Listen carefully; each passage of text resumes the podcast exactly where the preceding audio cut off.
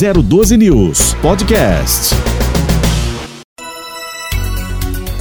Muito bem, são 8 horas em ponto e hoje é quinta-feira, feriado de Corpus Christi. Nós estamos aqui uh, apresentando o primeiro jornal desta quinta-feira no feriado e temos sim é, entrevistado participando conosco no feriado de Corpus Christi. Aliás, uh, hoje nós vamos conversar aí com o Rogério Rabelo, ele que é tecnólogo especializado em gestão ambiental e também conselheiro do Parque Estadual de Campos do Jordão, está conosco e vai bater um papo com todos nós aqui do Primeiro Jornal e interagir também com vocês que nos acompanham aí pela internet. Muito bom dia, é isso mesmo, Rogério? Você é também conselheiro do Parque Estadual de Campos do Jordão? Isso, isso mesmo, Ellen. É, gente agradece é, a oportunidade, né? Aí o A12 News, o primeiro jornal.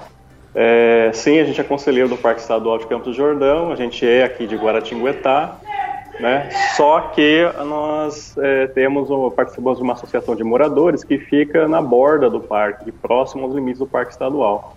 E temos ações também ambientais é, bastante ativas aqui na, na, parte urbana da cidade também, aqui em Guaratinguetá. Perfeitamente. Então, só para atualizar, o Rogério Rabelo, como ele disse, ele faz parte também de um movimento socioambiental e fórum permanente participativo de debate é, sobre o meio ambiente, melhoria da qualidade de vida e desenvolvimento sustentável e eco-urbanístico de Guaratinguetá, cujo projeto mobilizador piloto é a criação e defesa do Parque das Nascentes. Hoje a gente vai falar então sobre a temática meio ambiente, até porque estamos na primeira semana de junho e no dia 5, dia 5 de junho, comemora-se aí o Dia do Meio Ambiente. Rogério, é, o meio ambiente é um dos assuntos aí mais comentados e de grande preocupação no Brasil e também no mundo, né? Nós temos visto aí uma série de flexibilizações em leis de proteção ambiental que podem abrir espaço para a devastação da natureza ao invés de protegê-la. Então, eu vou pedir para você contar um pouquinho da sua formação e o papel do gestor ambiental e a importância dessa profissão para a sociedade. Ok, Ellen. É, então, a gente também acompanha com bastante preocupação né, a forma como está sendo feito. A gente entende e que pode sim haver modernização, pode sim haver, principalmente um, um uso maior de tecnologia, né, para fazer, para tornar os processos de licenciamento ambiental, por exemplo, mais ágeis. É, deve haver uma participação dos municípios é, maior no, na, no, licenciamento ambiental, né, é, para não sobrecarregar tanto os órgãos estaduais e federais.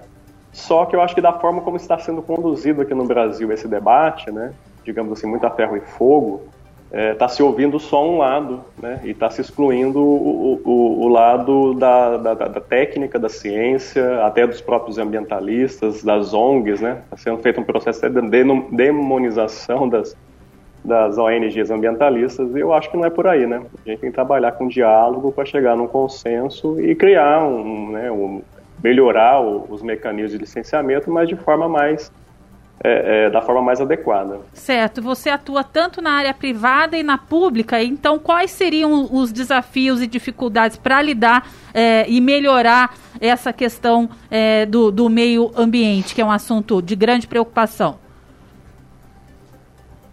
É, como eu disse, né, a questão, assim, no município, os municípios precisam se preparar melhor para conduzir a gestão pública na questão do meio ambiente. Né? Se é preparar melhor de que crucial. forma seria? É, de que forma? Então, um, uma, um, órgão ambiental que é muito importante nas cidades e muitas das vezes eles são é, negligenciados são os conselhos municipais de meio ambiente. Né? Então, nos conselhos municipais de meio ambiente, a gente tem lá o poder público representado, né? os órgãos ambientais, os, a Secretaria de Meio Ambiente, de Planejamento, né? É, e outras secretarias, ele é paritário. Né? Por exemplo, eu tiver um conselho com 10 representantes do poder público, eu vou ter 10 da sociedade civil, né? inclusive a ONG, a Associação Comercial, Empresarial da cidade, associações é, da, da, do setor agropecuário. Então, dentro do Conselho, a gente consegue desenvolver políticas públicas, né? Inclusive, aqui no Estado de São Paulo, pontua a participação e a efetivação dos conselhos municipais dentro do programa Município Verde Azul. A gente pode até trazer recurso para as cidades, tendo uma política ambiental, um conselho ambiental bastante participativo. Então acho que é por aí, é, é, o caminho do diálogo, da democracia, da participação efetiva né, da sociedade civil no debate e, e fortalecendo os conselhos municipais de meio ambiente. É. Perfeito. Eu vou passar aqui para o Marcelo Rocha, que é, está comigo aqui na apresentação do primeiro jornal. Ele também tem alguns questionamentos para fazer a você, ô, Rogério, com relação ao meio ambiente. É, Rogério, muito bom dia. Muito obrigado pela gentileza de nos atender aqui num feriado, viu? É isso aí. É, você falou agora dos conselhos municipais, a importância que eles têm para cada região, cada cidade. É, seria interessante ter um, um conselho desse. É, mas como fazer isso na prática? Você acredita que nos últimos anos, aí na sua região pelo menos, é, como é que tem sido essa geração desse tipo de consciência no poder público? E tem ocorrido, você vê uma evolução nos últimos anos é, de melhorias, de debates sobre isso, desses conselhos vem crescendo ou ainda estão estagnados ou já houve no passado? Como é que está a evolução, essa linha do tempo aí dos conselhos municipais aí na sua região? Olá, Marcelo, bom dia. Então, a gente vem acompanhando, Marcelo, com bastante assim, preocupação nos últimos anos. Aqui em Guaratinguetá, por exemplo, né, e a gente fez ontem, a gente tem feito essa semana um webinar pelo movimento aqui, ontem a gente fez uma linha do tempo, né, mostrando aqui a evolução da gestão ambiental aqui no município, aqui em Guaratinguetá. E a gente notou né, que nos últimos quatro anos houve um retrocesso. A gente teve uma evolução interessante do Conselho Municipal de Meio Ambiente entre os anos de 2013 até 2016 e quando chegou a gestão 2017 2020 a gente percebeu um retrocesso, né? Aí o poder público começou a boicotar o conselho, não participar, a, a conversa ficou travada, né? Ações que foram prometidas na parte ambiental não fluíram, não evoluíram. Entre elas, a criação do Parque das Nascentes, foi um compromisso de campanha assumido pelo atual prefeito e reeleito em 2018, em 2020 e, e, que, e, que, não se concretizou. E a gente tem ainda problemas sérios aqui na região, eu acho que é comum para todas as cidades, a questão da, da, gestão de resíduos sólidos, é uma, principalmente a questão de inertes, né, que é relacionado com a construção civil, é muito problemático aqui em Guaratinguetá e na nossa região. E a questão do saneamento. Né, a gente tem uma empresa municipal de saneamento, tem uma parceria público-privada aqui que não evoluiu bem, inclusive foi, foi, foi desfeita essa parceria no, no ano passado, é, e agora está na expectativa do novo marco legal de saneamento básico, né? Então, assim, eu acho que o que está acontecendo no plano federal tem refletido bastante também nas políticas públicas municipais. Né? A gente está vendo aí o CONAMA, tá vendo, estamos vendo aí o Ricardo Salles também totalmente enrolado na questão lá do Ministério do Meio Ambiente. Ele, ele quando ele passou pela, pela Secretaria Estadual de Meio Ambiente de São Paulo, ele prejudicou bastante os conselhos, inclusive o Conselho do Parque Estadual de Caljordão, que eu faço parte, é, então acho que não é, como eu disse, né, não é por aí. O caminho é do diálogo e da participação efetiva da sociedade. É, Rogério, como, como dissemos na sua apresentação, é, você acabou de citar também, você está envolvido diretamente na criação e defesa do Parque das Nascentes, né? Como é que está hoje a preservação das nascentes? Você pode dar um, um destaque para a gente? Estão todas assim, é... como é que está a, a preservação hoje do Parque das Nascentes, por favor? Então, o Parque das Nascentes é um vazio urbano que nós temos aqui em Guaratinguetá, próximo à ampliação do futuro santuário de Frei Galvão, inclusive a pedra fundamental do, do, do, da, nova, né, do novo templo, né, da, da, dessa, dessa expansão do santuário aqui de Frei Galvão, é, vai acontecer agora no dia 5, né, também alusivo ao Dia do Meio Ambiente, vai ser um plantio numa área de nascentes né, que nós temos aqui, é, ao lado. E, e, adjacente a essa área ficou esse vazio urbano, né, praticamente de cerca de 500 mil metros quadrados de área, é, com muitas nascentes, muitas delas degradadas pelo próprio poder público, porque a, a, a empresa que, que, é, que controla essa área, que tem o domínio dessa área, é uma empresa pública, pública municipal, que foi criada em 75. Né? Então, é, e essa empresa, ao longo dos anos, ela não foi, ela não tem, né, infelizmente, o nome é, é Companhia de Desenvolvimento de Guaratinguetá, mas esse desenvolvimento não tem sido assim com, com, com, um olhar mais apurado para o meio ambiente, dentro das melhores práticas urbanísticas, né? A gente tem percebido isso. Então tem se degradado nascente, a gente continua com essa luta aí até hoje. Essa, a questão do Parque das Nascentes, dessa área ser transformada em parque, começou no início dos anos 2000, Teve um, um, um forte uh, apelo em 2006, quando teve a discussão do plano diretor aqui de Guaratinguetá, e mais recentemente teve, a gente está tá chamando aqui de segunda onda, que foi em 2016, teve também um fortalecimento grande do movimento, em 2016.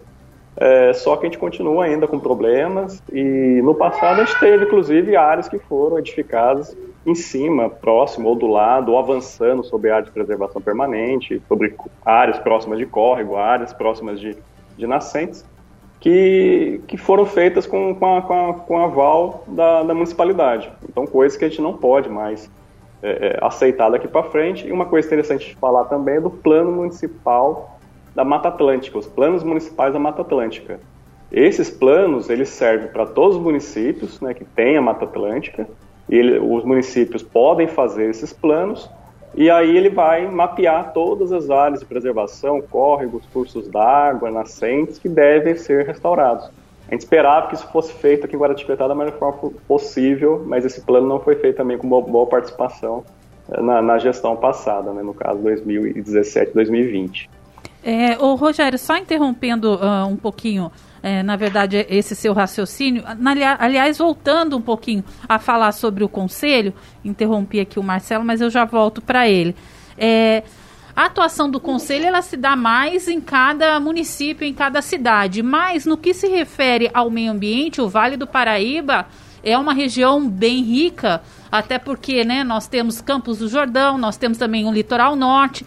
Então eu queria saber de você, há uma integração dos conselhos ou do conselho da cidade de Guará é, é, com os demais conselhos das cidades que competem aí, é, que complementam a cidade, aliás, a região do Vale do Paraíba? E de que forma isso é feito? Então, ele falando um pouquinho mais de, de, conselhos, né? O que acontece? Os, os conselhos, eles existem nas esferas municipal, regional, estadual e federal. A gente falou há pouco, na questão de meio ambiente, de dois conselhos, né? aliás, de três. O municipal, por exemplo, de Guaratinguetá de Meio Ambiente, o do Parque Estadual de Campo Jordão, que é uma unidade estadual, né? então um conselho que existe na esfera estadual. Na, ainda na Mantiqueira, nós temos o Conselho da APA da Serra da Mantiqueira, que é a APA Federal da Serra da Mantiqueira, aí já é um conselho federal, né, que envolve vários municípios aqui da Serra da Mantiqueira. É, e, no, e, e agora falando da esfera regional, a gente, dentro da, da, questão do turismo, do meio ambiente, existem também conselhos que são regionais, né? Então, assim, a gente tem que fortalecer os comitês de bacia, né? A gente fala de bacia hidrográfica do Paraíba, tem um comitê de bacia daqui do, do, do Paraíba do Sul, né?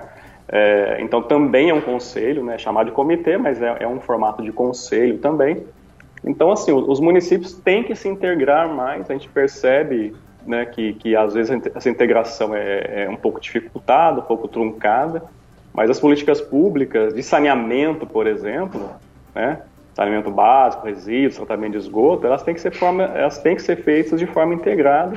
Inclusive, a gente espera que agora, com o novo marco legal de saneamento básico, isso venha acontecer, inclusive com consórcios municipais, né, envolvendo vários municípios, para fazer essa gestão integrada, essa gestão ambiental integrada.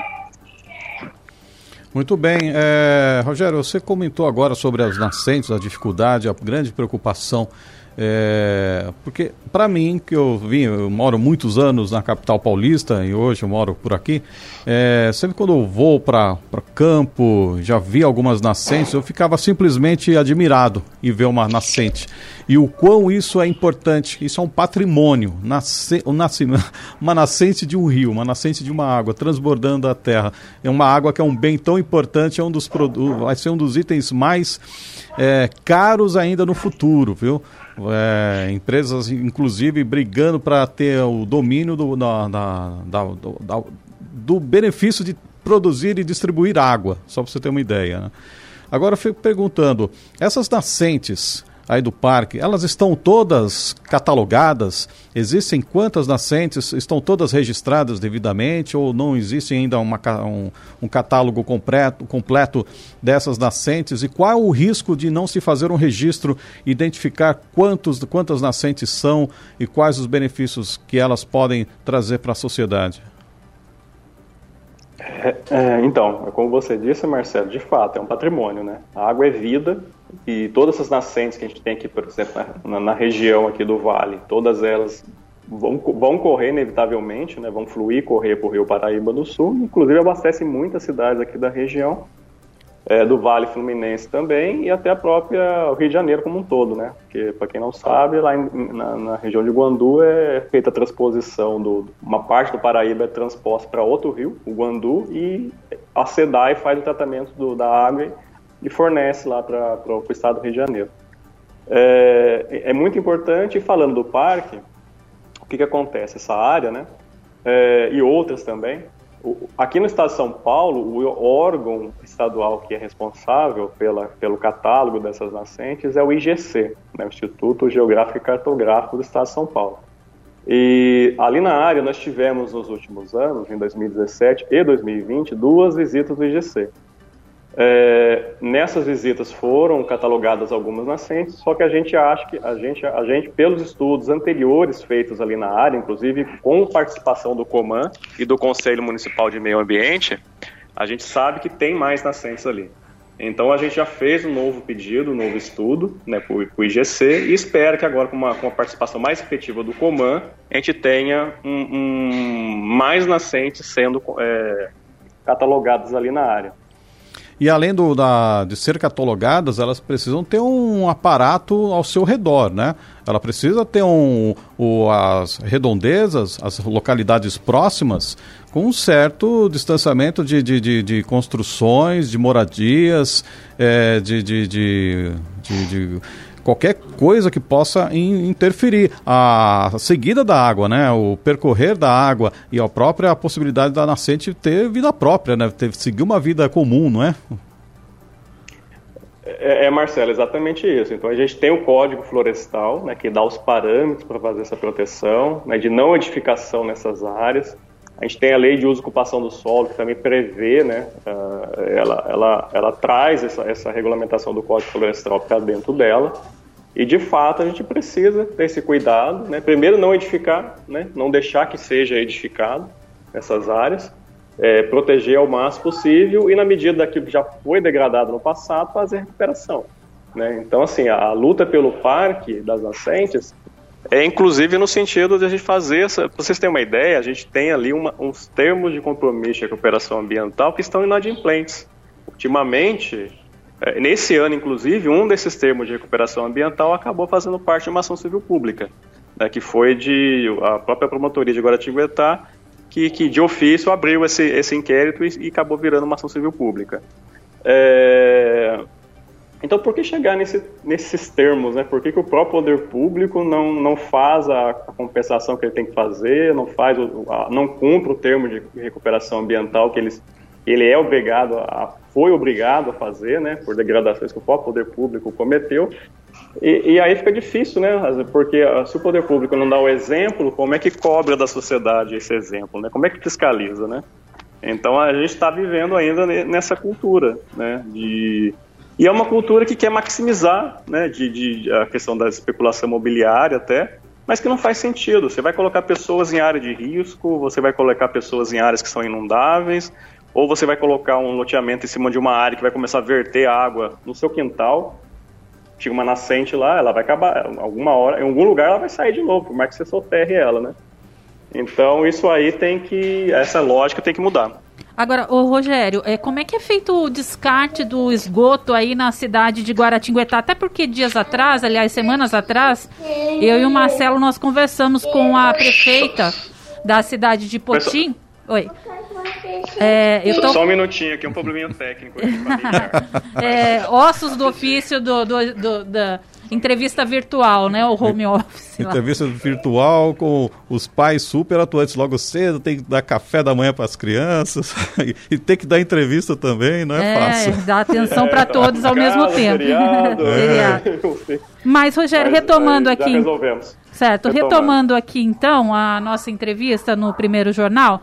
É, eu estava dizendo, perguntando a você, na verdade, como é que é feito o descarte do esgoto aí na cidade de Guaratinguetá, porque semanas atrás eu e o Marcelo conversamos com a prefeita aí de Potim, a Érica Soler, e nós abordamos com ela que é, parte aí da, da, da, população, né, das pessoas, dos moradores da cidade de Potim, ainda fazem o descarte é, do esgoto diretamente no Rio Paraíba do Sul. Aí em Guará, como é que é, é, acontece esse descarte? Então, aqui infelizmente a gente tem um pouco mais de 70% do esgoto que vai totalmente natura para o Paraíba. Né? Como eu disse, foi feita uma PPP, uma parceria público-privada, em 2008, e havia a, expectativa ali de universalizar o tratamento do esgoto em Guaratinguetá isso não aconteceu. Né? Então, teve judicialização também, né? É, inclusive a ação civil pública ainda está correndo, inclusive acho que na esfera federal. É, participação no Ministério Público Federal, etc. E, e é, é essa é a realidade, Ela. Infelizmente, a gente precisa avançar muito, né? E a, essa parceria que vai ser desfeita agora. E a gente está na expectativa aí do novo marco legal de saneamento básico é, dinamizar mais o setor. Mas tem que ter a participação, como eu disse, né? A gente tinha uma agência municipal reguladora aqui que, que, que há um conselho participativo nessa e que não se, que não se reunia. Esse conselho não se reuniu nos últimos anos. Né? Então, assim, sem a participação popular, sem a participação da sociedade civil organizada, sem o poder público fazendo o papel dele, aí, a, acaba até sobrecarregando demais a Câmara Municipal, né?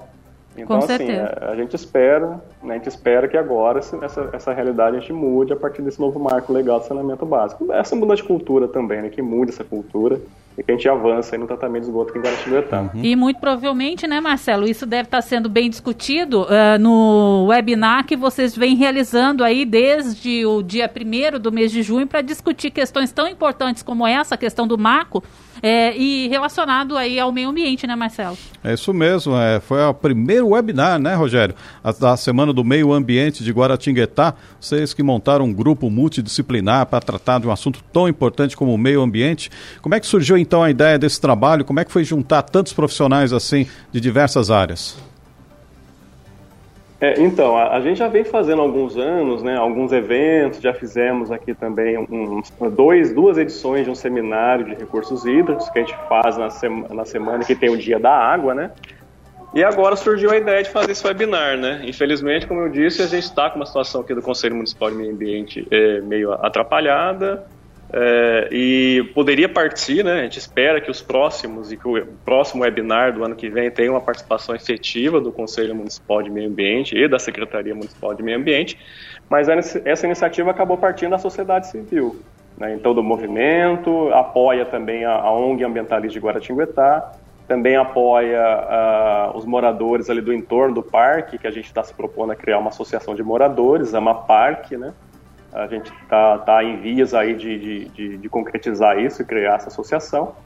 Então a gente vai se envolvendo, né? A sociedade vai se envolvendo e, e diante, às vezes, de alguns óbices, de algumas omissões do, do, poder público, a gente acaba ocupando esse espaço, né? Uhum. É, mas a gente espera que no ano que vem tenha uma participação mais efetiva do poder público e do Conselho Municipal de Meio Ambiente nesse webinar, que Perfeito. a gente tem o segundo webinar o ano que vem. É, a primeira live que vocês fizeram agora no dia 1 é, vocês fizeram um bate-papo com os organizadores e produtores do, do documentário Margens. Documentário é, Margens. É um nome bem forte, né? Do ponto de vista assim de significação, né? É, estar à margem é como estar, vamos dizer, fora do centro, algo deslocado. É um tema, o nome foi criado justamente para isso, para dar um grito de alerta, alguma coisa assim sobre os chamar a atenção dos rios, é isso? Isso, é, para chamar essa, essa questão da, da atenção, né? É, é, foi um documentário que foi feito aqui por, por moradores aqui da cidade, né? Eles estudam na USP. É, em, é o Murilo Jardim, fazem... né? O Murilo Jardim que faz cinema e o Tomás Casemiro? Isso, isso mesmo, né? Foram os dois. E eles fizeram esse documentário através da lei Aldir Blanc, né, que foi um né, governo federal apoiando aí a, a, classe artística, né, então eles foram contemplados pelo edital aqui da Secretaria de Cultura de Guaratinguetá, e eles fizeram, é, assim, várias tomadas de imagem aqui da cidade, do, do Paraíba, e também de afluentes do Paraíba, né, mais especificamente o Ribeirão Guaratinguetá e o Ribeirão Piagui, aqui na, nossa cidade. Um abastece praticamente 90% de, da água da cidade, o, o Ribeirão Guaratinguetá, e o Ribeirão Piagui, ele, ele a, a, é muito o, utilizado aqui na irrigação de arroz. Né? Guaratinguetá é forte produtor de arroz aqui na região. Então foi, foi, foi muito bacana, umas imagens muito boas e essa chamada de atenção né, para a preocupação da, da, proteção dessas margens né, uhum. é, foi muito interessante o olhar deles. Agora eu chamo um detalhe o seguinte, eu acompanhei a, a, o documentário, é, do ponto de vista do, do, do, de quem cria o vídeo, é muito impressionante. Vou ver o ponto de vista do Rio Paraíba, quem está é, navegando no Rio Paraíba, ver a Basílica de Aparecida de um ponto de vista que a gente não está acostumado a ver, né? E também é, pegando imagens assim de pessoas à beira do rio, casas bem na beira do rio, parece região amazônica, né? Ah, como é que é a ocupação dessas casas? Elas, elas foram surgindo de que forma a ocupação dessas casas? E qual o risco que essas pessoas correm hoje? É, então, aqui na nossa região, tanto em Guaratinguetá quanto em Aparecida, a gente tem esse problema de ocupação desordenada na margem do Paraíba. A gente tem esse problema na época da, das chuvas, é, o problema se agrava, né, porque essas casas sofrem com inundações, elas podem ser inundadas né, com, a, com, a, com as chuvas da época do verão. E, e foi por omissão, né, do, do, infelizmente, do poder público, né, por omissão, aí foram deixando, o pessoal vai ocupando essas áreas, muitas das vezes até o próprio poder público, né, lá no passado, né, mais recentemente é mais difícil, isso não vem acontecendo. Mas lá no passado, até o próprio, né, chegava o vereador lá e, e, incentivava a pessoa a ocupar a margem do Paraíba, por exemplo. Aconteceu isso no passado, infelizmente, na nossa cidade. Agora... Então, assim, é um passivo ambiental que nós temos e que nós temos que vai ter que realocar, já, já tem feito aqui em Guaratinguetá, realocar essas pessoas para habitações populares e retirar ela das margens e recuperar as margens do Paraíba. Isso vai ter que acontecer ao longo do tempo. Ô Rogério, é, agora eu acabei me lembrando aqui é, de uma questão que se não me engano, no mês passado, nós tivemos aí a presença do governador João Dória na cidade de Cruzeiro, anunciando grandes investimentos para a região do, do, do, Vale do Paraíba, mais especificamente a região, as cidades que compõem o Vale é, da Fé, né? O Vale Turístico. É, vocês acompanharam isso de perto? Eu sei que grande parte do investimento está voltada para a questão da saúde, a questão da pandemia que nós estamos vivendo neste momento, mas é, há muito interesse do próprio governo do estado de investir no que se refere aí ao turismo da região né, da fé, dessas cidades que compõem o Vale da Fé. Vocês acompanharam? Há algum montante desse valor que vai vir para cá é, ser destinado à questão do meio ambiente para favorecer ainda mais a questão turística aí das cidades como Guaratinguetá, é, Aparecida, até mesmo Cunha, né, que a gente sabe que é uma cidade bem visitada? Sim, a gente tem acompanhado de perto, né? Falando em conselhos também, a gente faz parte da associação, né? Pela Associação do Gomerão, a gente faz parte da associação é, turística aqui da, da região turística da Fé, né? A associação que envolve também poder público e o trade turístico aqui da região. Então a gente vem sim acompanhando, tem uma boa expectativa, né? É, teve um, um, tem um programa também específico lá para o Vale do Ribeira e havia essa expectativa desse programa semelhante a vir para cá, né, vir também para o Vale do Paraíba e veio, né, foi lançado agora recentemente, Viva o Vale. É, e um dos projetos que eu acho que seriam que vão ser muito alavancados nos próximos anos, a gente tem também participado de, de, de, de projetos nesse sentido, são das rotas cênicas. Né? A gente tem rotas aqui, caminhos, estradas, né, que a gente tem que fazer um olhar diferenciado para eles, principalmente aqui na região da Serra do Mar, na Serra da Mantiqueira, né, a gente consegue fazer uma, uma ligação rápida né, é, da, da, de cidades da Serra da Mantiqueira, distâncias turísticas da Serra da Mantiqueira com o litoral aqui de São Paulo, passando pelo Vale do Paraíba, né? Então, é, acho que é um, do, um dos principais projetos que vão alav ser alavancados aí com a questão desse programa é também a questão do programa Rotas Cênicas. Então, por exemplo, aqui de Guaratinguetá, a gente tem um, um, uma rota que seria de Paraty até Campos Jordão. A gente consegue acessar Campos Jordão por Guaratinguetá. E a gente começou a, a, a, a trabalhar esse, esse, trecho, essa rota, né? É, a partir de 2014, é, já estava previsto o plano diretor de Guaratinguetá desde 94, mas estava lá no papel. E a gente começou a desenvolver isso e recentemente começou a fazer a melhoria aqui do trecho de Guaratinguetá, né, que foi conhecido como Estrada Cênica do Gomeral, né, no conceito de estrada cênica. É, então, assim, a gente tem uma boa expectativa. O, o que a gente fica, uh, assim, um pouco apreensivo é a questão de, de, recursos, né? Que a gente sabe também que, que a, a expectativa de arrecadação vai ser um pouco menor nos próximos anos, por conta da pandemia, até recuperação e tal. Mas a gente vê com muito bons olhos aí, tem acompanhado essa questão né, do, do programa Vivo Vale, das rotas cênicas, entre outros envolvidos na questão do desenvolvimento turístico. 012 News Podcast.